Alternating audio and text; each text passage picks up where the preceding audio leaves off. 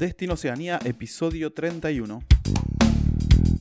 Bienvenidos a Destino Oceanía, el podcast donde charlamos sobre vivir, trabajar, estudiar y emprender en Australia y Nueva Zelanda.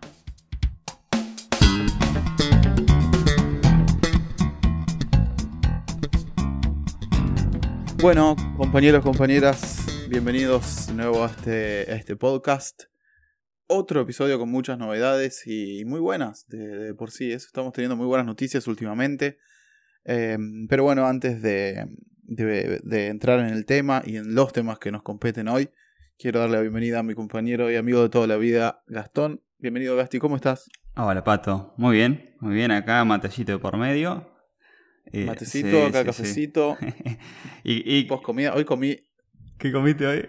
¿Qué, qué tocó? Mm, no. Ah, eso les, les comentaba, le voy a comentar rápidamente. conseguimos unas, unas cajas que te vienen toda la, como unas comidas pre, preparadas, te viene todo fraccionado, te vienen todas las verduras, todos los condimentos. Y estamos probando eso y está buenísimo. Es como comer en un restaurante todos los días en tu casa. Es gratis, solamente tienes que pagar el envío. Pero nada, Está, bueno. Si, alguien, si alguien quiere, está, está en Nueva Zelanda y está interesado, tengo algunos códigos para, para que lo hagan gratis. Pero no, bueno, después de eso me tomé un cafecito. Así que estoy, estoy listo para, para empezar a grabar. Muy bien, muy bien. Bueno, y hoy eh, un episodio así con, eh, como dijiste, mucha información por, por las novedades, pero no solamente por eso, sino porque hoy vamos a hablar de todos esos caminos posibles para migrar en este 2022. Así que lo que vamos a hacer en este episodio es hacer como un mapeo en general eh, de las visas ah, de las cuales la mayoría de los hispanos parlantes tienen eh, disponible en este momento como para viajar. Entonces van a ver que hay más de una alternativa eh, para, el caso de decir, ah, no, no llego porque, no sé, no cumple este requisito en Warren Holiday. No llego pues no cumple este requisito en la, no sé, en la Skill Visa. Bueno, hay formas y caminos y ahora se los vamos a contar. Eh, antes de eso, como siempre, el, agradecimiento de los oyentes. Siempre hay alguien que nos, escribe y nos agradece. esto es de Víctor, que nos dijo: Chicos, son unos grosos. La verdad que me volví fan del podcast. Buenísimos los episodios eh, de, cada, eh, de cada uno y las entrevistas. Sale claro y se nota la buena energía. Así que, Víctor, muchas gracias. Gracias, Víctor. Buena onda. Saludos por ahí. Bueno, por otro lado, queríamos repetir lo que comenzamos a, lo que anunciamos en el episodio anterior, en antes de la entrevista con Dietrich, que si alguna compañía está interesada en asociarte y en, asociarse y en ser parte de este, de este proyecto y acompañarnos, estamos abriendo la opción de patrocinio para el podcast. Eh, porque la verdad que nos está yendo cada vez mejor, nos escucha cada vez más gente. Así que bueno, si tenés una compañía y estás interesado en, en patrocinarnos, puedes entrar a, a, nuestro, a nuestro website y desde ahí puedes ingresar a, un formulario que, para ponerte en contacto con nosotros y, y nada, y nos podemos empezar a, tratar ese tema. Sí, si lo vamos a dejar en las notas del programa, es Destino Oceanía barra patrocinio. Exactamente. Eh, y también esto relacionado con, con el episodio del día de hoy es el formulario nuevo que hay, Casti, ¿no? Sí, sí, sí. y aplicaría a este caso. Contalo vos porque vos lo hiciste, así que vos sabés bien de, cómo, de qué va. Bueno, es un formulario muy simple que en realidad lo único que necesitan poner es su edad, el pasaporte que tengan, que bueno, va a depender un poco, hay personas que tienen doble nacionalidad, como en el caso mío, italiano y argentino, doble pasaporte, pero bueno, pueden poner uno u otro o el que tengan. Es decir, vale, yo tengo 32 años, eh, soy de Argentina y quiero ir a... Eh, y ahí hay dos opciones, Australia y Nueva Zelanda, y en base a lo que ustedes, la información que ponen, le van a tener las entradas que nosotros hicimos eh, de las visas correspondientes. Entonces, dependiendo, porque acá el, gran factor son dos cosas. Eh, la edad es el factor condicional y la procedencia es el otro factor condicional. Más allá de los requisitos que tengan cada visa. Pero ya ustedes poniendo solamente esos eh, datos y decir, vale, yo quiero ir a Australia o quiero ir a Nueva Zelanda, con sus datos van a poder saber las visas que van a tener disponibles. Pueden entrar en cada una, revisan las condiciones y bueno, un poco lo que vamos a contar hoy, el tema de las condiciones y las oportunidades que hay en cada caso. Exactamente, pero bueno, antes de eso vamos a las novedades, que son muy buenas y muy importantes, sobre todo para los que están tienen entre 18 y 35 años, que es la duplicación de cupos para, para todas las Working Holiday, básicamente. De Nueva Zelanda. Y la reapertura. De Nueva Zelanda, sí, perdón. Eh, sí, yo asumo que siempre que hablo yo es, es claro que es de Nueva Zelanda, pero sí, tengo que aclararlo. Em, sí, bueno, como muchos ya sabrán, porque esto estaría saliendo el lunes y esto pasó el miércoles de la semana pasada. Pero bueno, se lo resumimos muy rápido. Básicamente están, eh, Nueva Zelanda está duplicando el cupo de visas Working Holiday para todos los países que, tienen acceso a esa visa. Em, y aparte está abriendo de nuevo la, aplicación para Argentina y Chile. Em, lo cual es muy bueno. Eso, o sea, en este año va a haber dos, eh, dos camadas de Working Holiday de esos dos países. Eh, para Argentina la nueva fecha de apertura es el 14 de septiembre a las 7 de la tarde, hora argentina. Y se abren mil cupos más.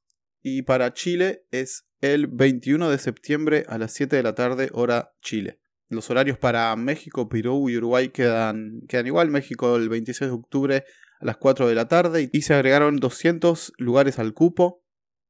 En Perú el 21 de noviembre a las 4 de la tarde, horario Perú, hay 100 lugares extra. Y en Uruguay 11 de septiembre a las 7 pm, horario Uruguay, hay 200 lugares extra. Así que grandes noticias. Eh, hasta antes de, esta modificación entraban 6.000 Working Holidays por año y ahora van a entrar 12.000. Sí, sí, no, y los que estuvimos viendo esto, que el, eh, sobre todo en la, parte de era trabajo de campo y cosechas, eh, muchas cosechas el año pasado se, directamente se tiraron porque mm. no, no, lo lograron cosechar. Faltaba tanto mano de obra que directamente se pudrieron y quedaron ahí. Eh, estuvimos viendo en algunos artículos, bueno, era un sector que estaba eh, exigiendo que dejen entrar a más gente porque no, con la mano de obra que había local no, no podían cubrir los cupos. Sí, sí, yo me acuerdo que estaban. Algunos anuncios decían que pagaban como 40 dólares la hora por ir a, juntar kiwis y, y, demás. Así que imagínate la, la demanda que había de, trabajadores y la poca cantidad que hay y que todavía que todavía hay. Sí. Y respecto a esa mm, este, esta nueva apertura de sobre todo para los que, lo, que ya había pasado que era Argentina y Chile, eh, pero también es válido para los demás países que todavía no habían salido de la aplicación, que miren el episodio número 14, que era cómo obtener la visa Working Holiday en Nueva Zelanda, y ahí está, el, hicimos el punteo de todos los requisitos, hablamos de cada uno, de cómo aplicar, todo de si te convenía aplicar con un VPN que te haga simular que estás en Nueva Zelanda. No, bueno, un montón de cosas que tratamos simplemente lo que, o sea, en detalle lo que era la aplicación de, para la visa. Así que se lo recomendamos y tengan en cuenta esas fechas. Y saben que está este episodio que es el 14, que ya lo habíamos grabado y lo habíamos publicado para cuando salió la primera aplicación para Argentina y Chile. Así que bueno, sin más, eh, ya podemos pasar al, otro punteo, el punteo grueso. esta, esta, diríamos, todas las posibilidades que pueden llegar a tener, digo, no solamente de Work and Holiday, también lo vamos a ver el tema de Work and Holiday, pero de, de todas las visas que pueden llegar a aplicar para poder ir a Australia Nueva Zelanda. Y, la primera, y, creo que lo ordenamos un poco por la simplicidad, y cuando hablamos de simplicidad es por la cantidad de requisitos que te exigen y un poco por el tema de los costos, es la eh, visa Work and Holiday, eh, tanto para Australia y Nueva Zelanda. En el caso, por ejemplo, de Australia, las, eh, las visas disponibles Work and Holiday son las 462 y 417. La 417 es para la mayoría de los países europeos, excepto eh, España, que entra en la 462. Eh, pero Italia, por ejemplo, para la, que somos varios los que tenemos, inclusive yo como fui con nacionalidad italiana, pasaporte italiano, está, la apertura es permanente, o sea, no, no hay un cupo, eso es extraordinario. Eh, otra cosa súper importante. No hay una, no hay una fecha. No, no hay fecha límite. No. Puedes aplicar en cualquier momento del año. Sí, sí, es un golazo. Eh, otra gran ventaja de la 417, que es por ejemplo pasaporte italiano, es eh, que no tenés que hacer demostración de estudio, ni estudio universitario, ni estudio terciario, ni tenés que hacer demostración de idioma. Yo conocí varios que fueron porque se habían hecho el pasaporte, eh, digamos, el italiano cuando eran jóvenes y no tuvieron que demostrar nada. Y conozco particularmente una chica que es una chica amiga y que fue sin saber hablar inglés. Y después, bueno, nada, le puso el pecho y, y se las arregló, pero bueno, pudo, viajar, digo, con grandes, con esas ventajas de decir, wow, casi sin nada, vas. Y solamente el costo de esa visa, de la, tanto de la 417 como la 462, eh, es de 510 dólares australianos, que son unos 350 dólares eh, norteamericanos. Otra cosa muy buena de la Working Holiday en Australia es que se puede extender dos años más. O sea que puede estar tres años con Working Holiday. Tenés que trabajar en algún lugar inhóspito, hacer un laburo que, eh, que, no, que nadie quiere hacer. Digamos, ¿cuáles son los requisitos para, para extenderla? Bueno, está, Australia lo armó en base a... Mm, eh, código, no, no es código geográfico, el zip code sería el código postal, ¿no? Sí. Hay, Claro, ah, hay sí. códigos Sí, sí, sí. postales, hay áreas de actividad eh, que son muy requeridas, por lo cual en cualquier parte del territorio lo pueden hacer. Eh, y hay otras como más clásicas, como serían hospitality, trabaja de esto, de, en la parte de hostelería, cafetería, restaurante y todo eso, lo pueden hacer para extenderlo, eh, por ejemplo, para hacer la primera extensión, te exigen eh, en 88 días o 3 meses en zonas que cumples con esos códigos postales. Yo le voy a dejar un link para que puedan ver dónde es. Lo estuve revisando ese link y, por ejemplo, donde yo vivía, que era la Blue Mountain, que estaba a, a 100 kilómetros de Sydney, a nada, y una zona increíble, eh, todos los códigos postales de la Blue Mountain cuentan como zona inhóspita. Entonces, por ejemplo, podrían extender, yo este beneficio no lo tuve, lamentablemente, podrían... ¿Y es inhóspito o no? Bueno, no está en las grandes ciudades. Sí, to- todo lo que es territorio Claro, norte. es bastante de- lindo igual. ¿Eh? No, lo van increíble, loco. Es hermoso igual, sí. Pero bueno, si hay alguien que está muy acostumbrado, son pueblos chicos, si alguien está muy acostumbrado a las ciudades, por ahí puede costar, pero a mí que me encanta la naturaleza y los lugares chicos y... eh, yo, de película, bueno, todos los códigos postales de la Blue Mountain están dentro de, esta, de, de estas áreas posibles de extensión. Y, y tanto la 462 como la 417 en las visas eh, son los mismos códigos postales. Yo le voy a dejar un apartado, lo pueden revisar ahí pueden de- decir en, qué área lo puedo extender y son en estas. Eh, ese sería como el requisito para la primera extensión. Con eso acceden al segundo año. Ya el segundo año, si quieren acceder al tercer año, lo que tienen que hacer no es trabajar 88 días o 3 meses, sino que es trabajar 6 meses. Pero los códigos postales son los mismos. Así que si estuvieras en Blue Mountain y quieres estar 3 años, puedes estar tranquilamente. Y es un lugar que siempre hay trabajo. Yo, viví dos años ahí y le digo que siempre hay trabajo, de todo tipo. Construcción, hostelería, no, no, hay... Pero bueno, tiene eso, son pueblos chicos y... Bueno, es, es lo que tiene. La 462, ya para dejar este, esta parte lista, eh, son todo, la mayoría de los países hispanoparlantes, estamos hablando de mm, Perú, Ecuador, Chile, eh, Uruguay, Argentina, España, España está acá adentro también. Eh, lo que tienen que... mm, El costo es el mismo, son 510 10 dólares. Sí tiene cupo, depende de cada país el, el tema del cupo. eh, pero generalmente no se llenan en todo el año. Así que es una visa que este año para mm, desde Argentina, por ejemplo, había más de 3.000 cupos. Eh, así que siempre hay oportunidades. Lo que sí es la exigencia a la hora del requisito. Para todos estos países que nombré, te exigen que tengas carrera terciaria terminada y, o, universitaria completa de dos años y que puedas demostrar un nivel de inglés funcional. Esto del nivel de inglés funcional ya se lo voy a comentar en otras visas también porque exigen el mismo tema. Eh, y también, por, eh, eso, en, otros episodios hablaremos más en detalle de, todo esto, de qué es un inglés funcional, dónde se puede sacar. La cuestión es que te exige un nivel de inglés que tienes que rendir un examen internacional tipo TOEFL o IELTS, hay más también, y tienes que sacar cierta nota. No la muerte de nadie, pero bueno, si hay alguien que no habla inglés, eh, está muy complicado porque se examinan el speaking, listening, reading and writing. Y bueno, hay que estudiar, como todo. Y si ya cumplís esas dos cosas, estás prácticamente adentro, te diría. ¿Cómo es la situación en ese sentido, Pato? En, ¿Cómo está el, tema Work and Holiday en Nueva Zelanda? Bueno, realmente es bastante más simple eh, que, que en Australia, por lo que te digo. Eh, realmente los requisitos no, son muchos. Eh, básicamente es cumplir con la edad que para España, México y Perú es hasta los 30.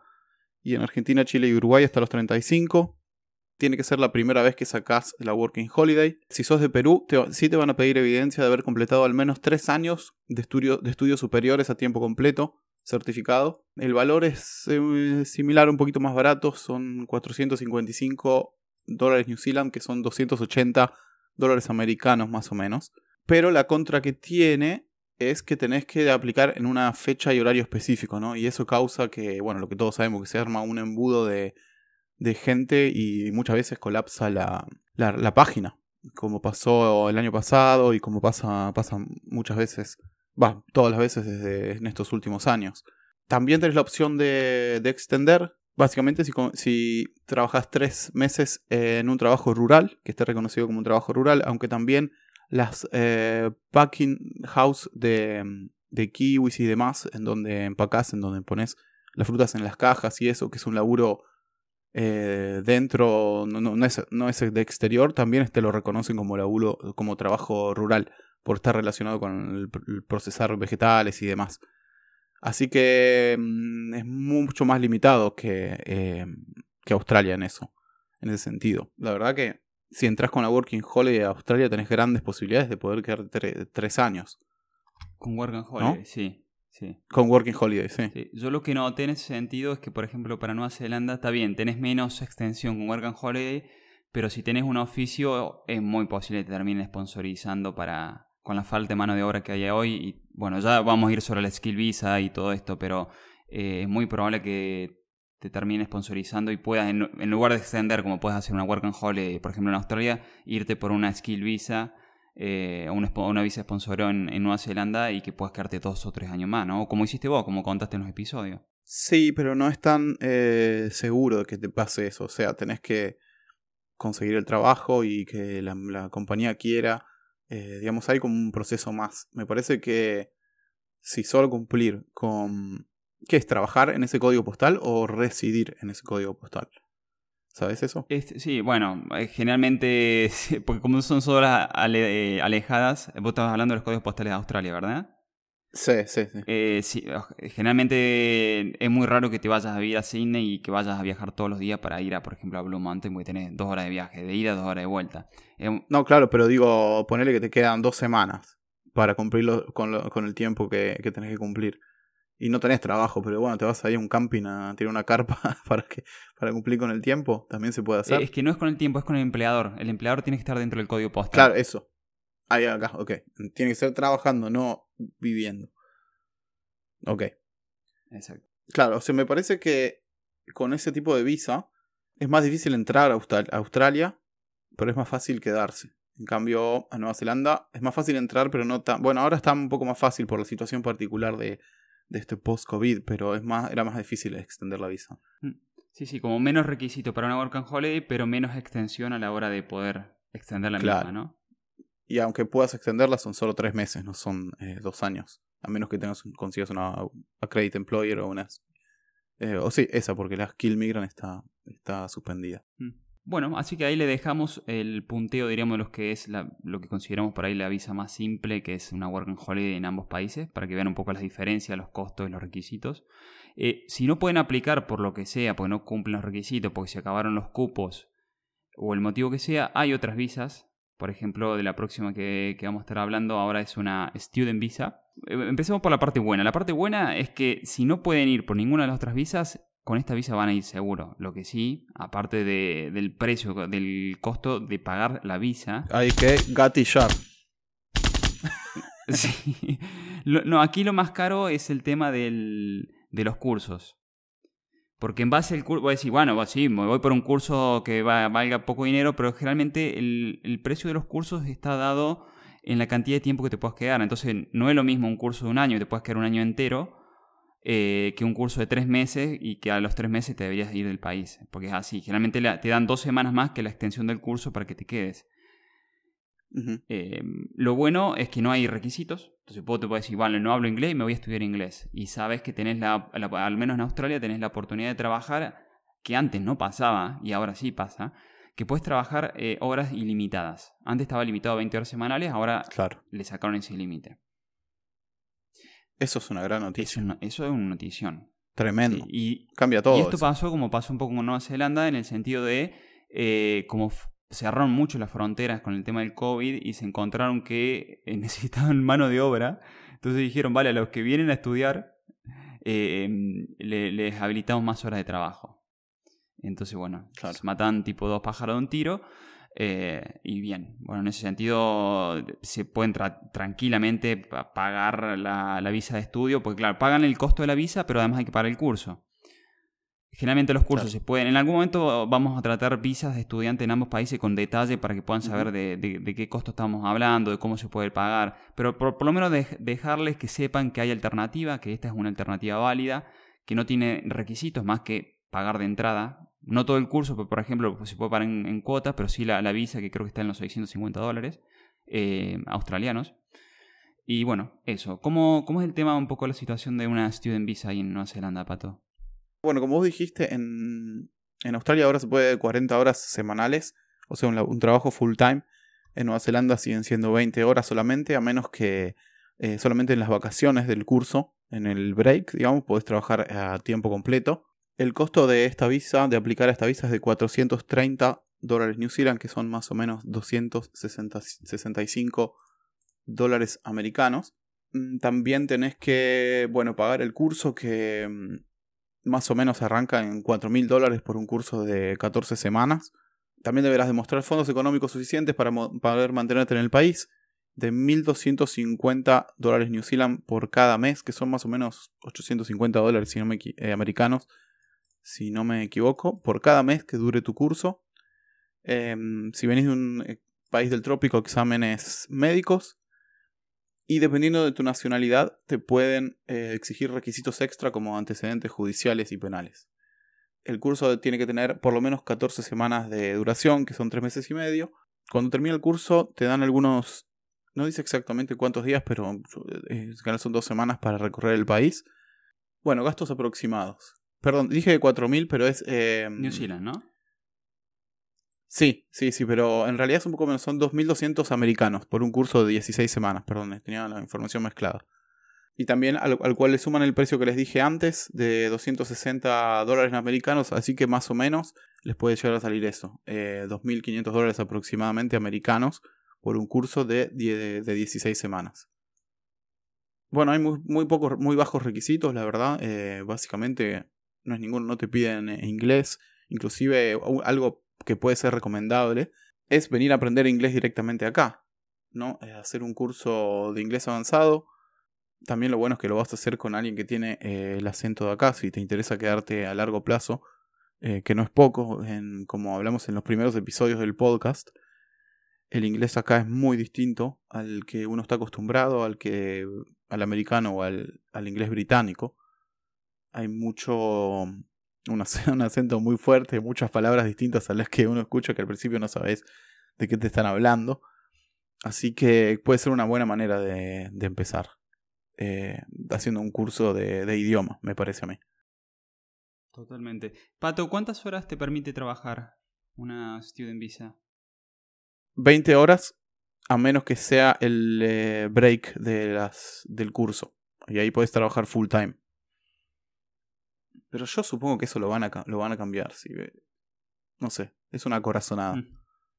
Como pasó en, en, Australia, ¿no? Que antes... Como pasó en Australia, claro. era de 20 horas, pasó a 40. Sí, sí esta, eh, estas cosas van, van cambiando. Eh, es una buena idea la de Australia, me parece. Sí. Todos ganan. Sí, sí, todos ganan. Un win-win ahí. Muy bien.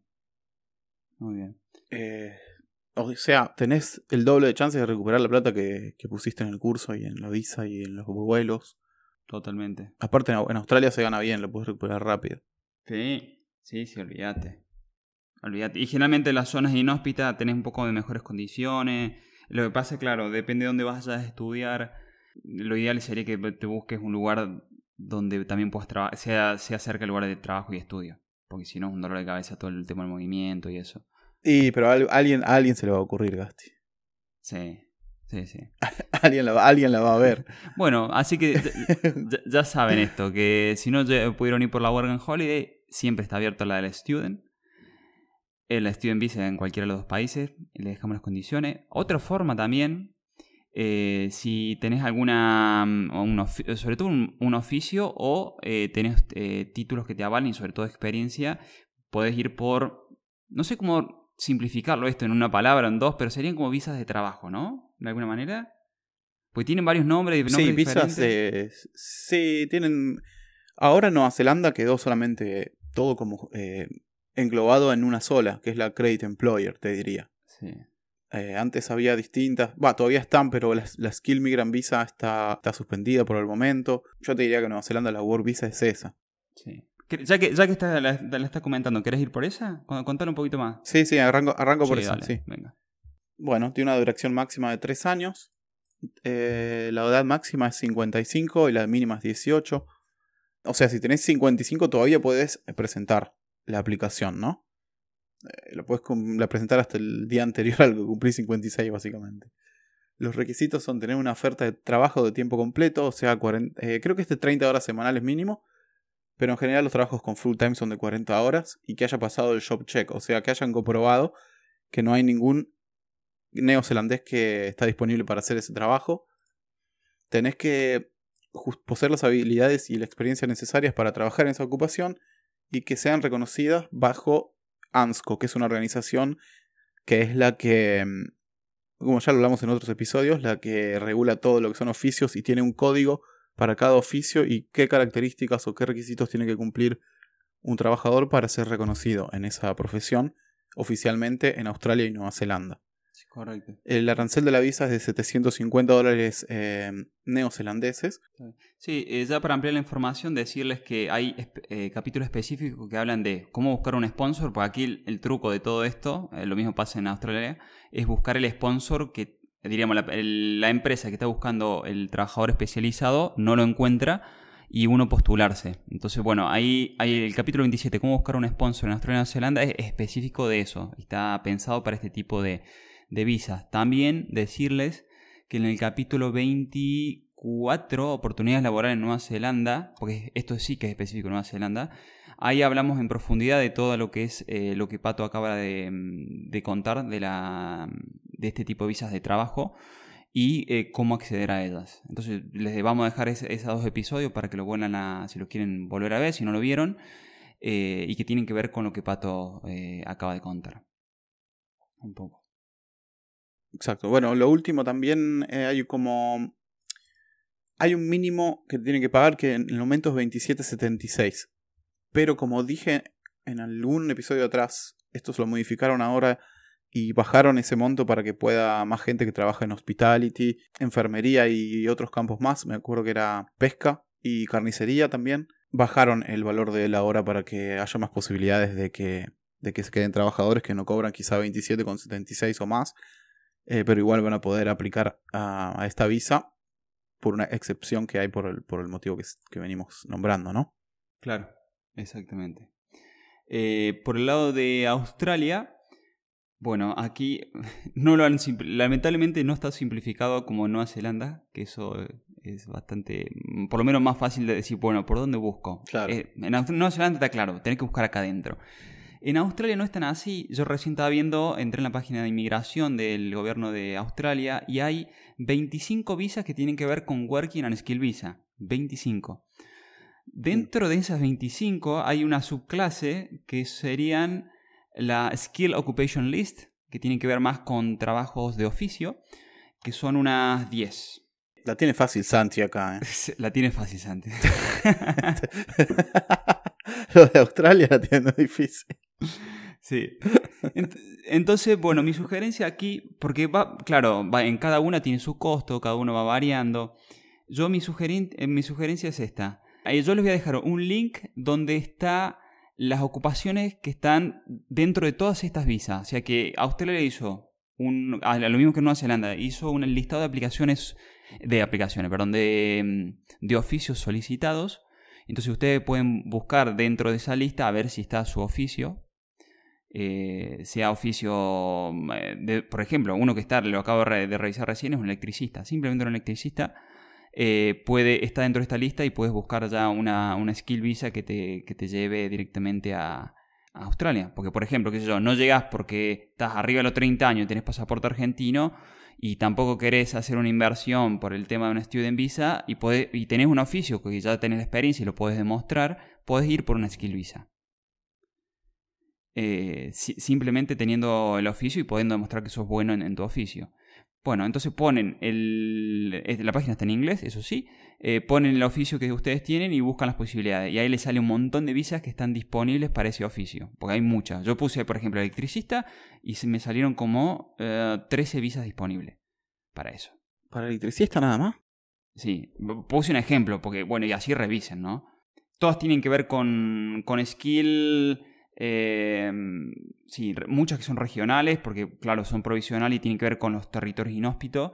Pero bueno, hay la, cuestión es que sepan que hay formas de migrar eh, y que no es solamente la Work and Holiday ni tampoco la Student Visa y, que pueden ir por una, por una skill si ustedes tienen, eh, tienen el oficio y cumplen con los requisitos que piden, ¿no? Pueden, entren en cada una y, van a poder revisar los requisitos que te exigen. Muchas exigen inglés funcional que es lo mismo que te exigen para la Work and Holiday.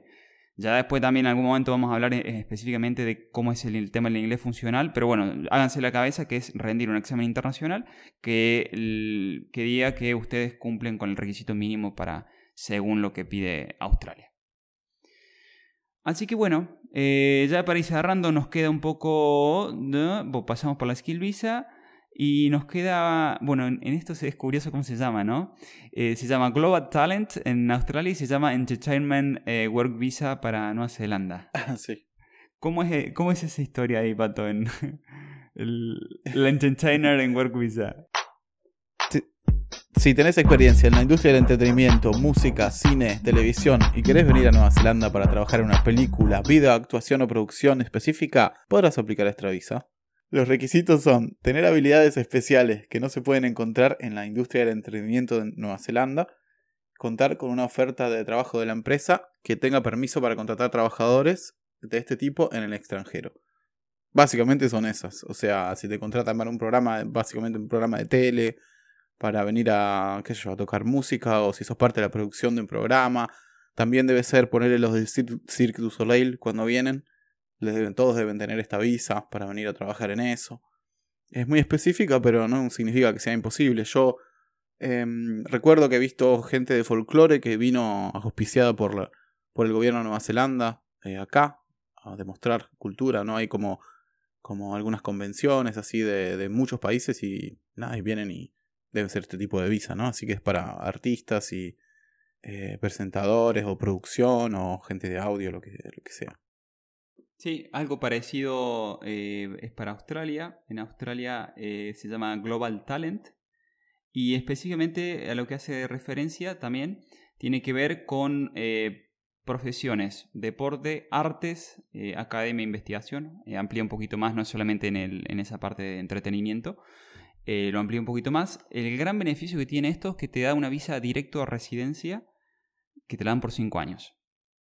Y después, claro, si, sumas puntos y haces todo bien, eh, directamente puedes llegar a hacer la ciudadanía después del, tiempo y los puntos que te piden, ¿no? La ciudadanía australiana. Eh, lo, esto, ¿qué te dicen? ¿Qué te, oh, ¿qué te, ¿qué te dicen? ¿Qué te exigen? Te exigen que seas, que puedas demostrar que tenés habilidades superiores al resto, que tenés una carrera prominente en lo que estás haciendo, así seas un, un investigador de laboratorio o, o seas un artista, un músico, o seas un crack. Cuando te destacas en algo eh, de manera excepcional. Sí, no es que te den eh, trabajo, sino que te dan... Generalmente va a estar agarrado porque va a necesitar un sponsoreo de alguien de Australia.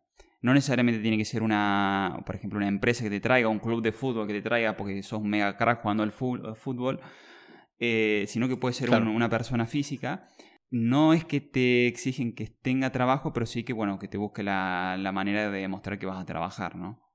Eh, ello directamente, el gobierno australiano lo que te da, diríamos, esa, ese beneficio a quedarte porque cumplís con, eh, estas condiciones de mm, excepcionalidad en, estas áreas. Y es algo que a ellos les, interesa. Claro.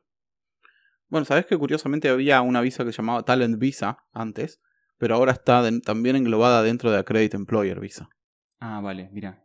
Eh, y algo, por ejemplo, curioso que está dentro de esto, porque yo también lo van a poder ver cuando, cuando vean el formulario condicional y, y léanlo ahí adentro, no es que solamente están estos artistas, eh, arte, profesiones como investigadores eh, o academias, sino que había, me llamó la atención cuando vi el tema de economía circular y todo lo relacionado a lo que es permacultura. No, permacultura. ¿En serio? Sí porque ellos son, Australia es la cuna a nivel mundial del tema permacultura. Eh, yo que he hecho algunos cursos, los grandes exponentes son de allá, son australianos y son los que tienen como más eh, desarrollado todo el tema mm, a, nivel, te digo, a universidad y todo. No, lo tienen ah, bastante. Sí, sí, sí. Y, y, está dentro de esta, englobado dentro de lo que es la Global Talent Visa 858. Así que curioso. Ah, interesante eso, sí. O sea, si pone que existen algunos cursos que son reconocidos algunos internacionalmente, está bueno.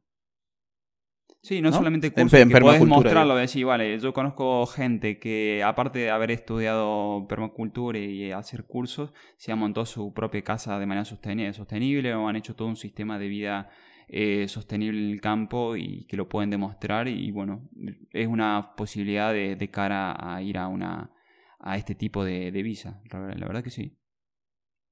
Mirá. Sí, sí, súper interesante. Así que, bueno, era más que nada mm, decirle a eso que hay, que hay muchas oportunidades. Lo que tratamos de hacer en este episodio es dejarle un punteo en general. Ya más adelante vamos a ir por visas específicas y eh, ir al detalle de cada una, pero que sepan, que no pierdan la esperanza, que, que hay formas de, de emigrar y, y bueno, que estamos aquí para ayudarlos. Eso. Por lo pronto, ahora mucha suerte en la, los que van por la segunda vuelta de la, de la Working Holiday, como mis hermanas. Que espero la puedan sacar, así las puedo ver, que no las veo hace como tres años. Sí, sí, ojalá, ojalá vaya, vaya todo bien y que, que se puedan abrazar ahí en, en Nueva Zelanda, loco. Así que, Sí, espero. Espero que sí. qué bien.